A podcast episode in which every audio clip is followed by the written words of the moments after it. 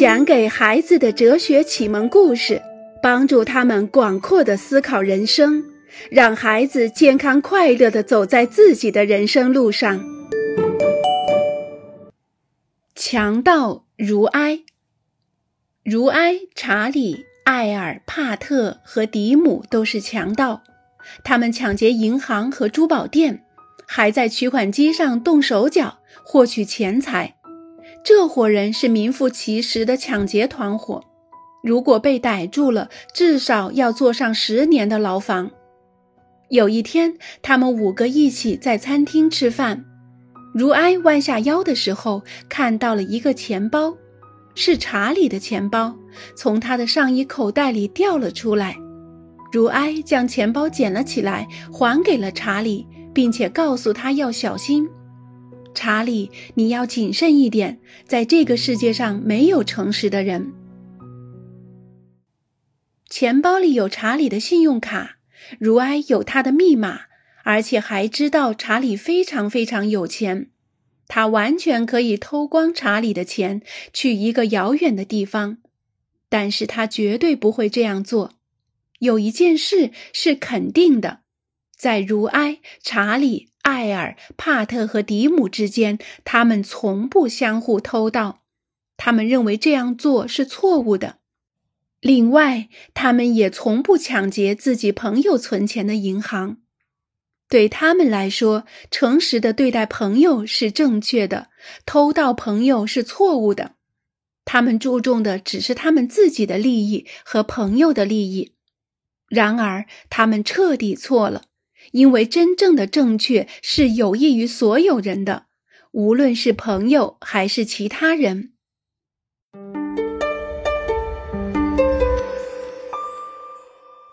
法比安的方法：开车的时候，特别是塞车的时候，人们很快会变得精神紧张，而且极易冲动，有时还会辱骂别人。法比安却不是这样。手握方向盘的时候，他从不冲着别人发火。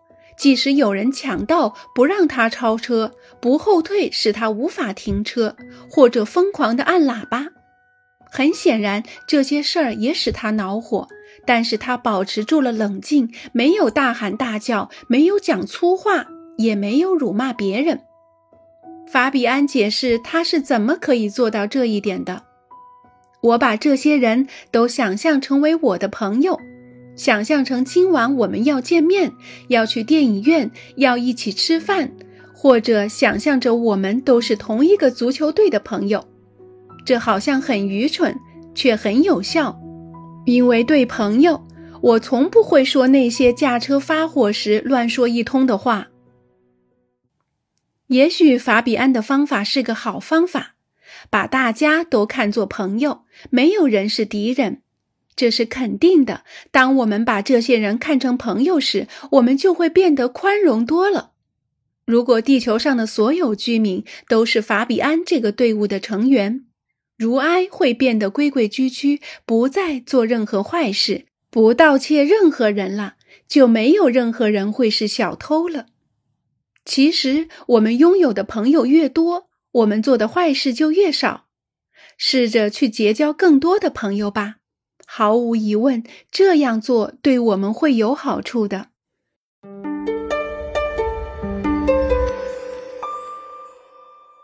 我渴望在这样的世界上生活。同在艾尔、查理以及其他人谈话的过程中。我们发现，他们都厌恶生活在到处充满偷盗抢劫，甚至连一个安全的银行都没有的世界上。阿纳伊斯也一样，他不喜欢去一个大家都相互偷吃下午点心的学校。罗纳尔德也说，他对居住在一个人们不敢在外面停放山地自行车，如果在外停放其车胎必遭破坏的城市，一点也不感兴趣。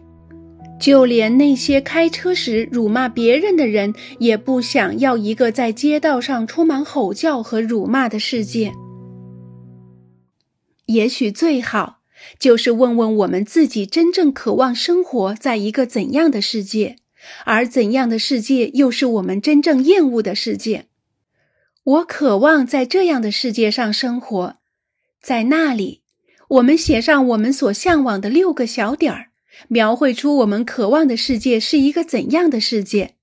这是一个找到对与错、善与恶、好与坏，以及懂得该做什么的好办法。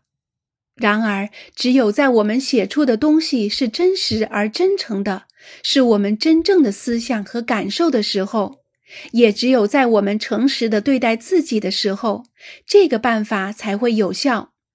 诚实的对待自己不是一件容易的事。它比诚实的对待别人要困难的很多很多。亲爱的小家伙们，我们讲给孩子的哲学启蒙故事的第一部分就到这里结束了。这些生动有趣的故事告诉我们：困难的是不能明白，我们死去是因为我们活着。所有的人都渴望得到众神的帮助。这是为你好，对自己诚实并不容易。打败一切幸福的小小敌人。所有的生命都具有一种价值，只是其价值有所不同。想使自己痛苦是很容易的。在世界上所有的文化中，人们都谈到神，弄明白是对还是错，这才合乎人性。我们都有权利痛苦。有的时候，我们的自由妨碍了别人的自由。幸福不是一个运气的问题。我们不是机器人，服从并不意味着失去自由。好了，希望大家都能喜欢这些有趣的小故事。我们在下一部里再会。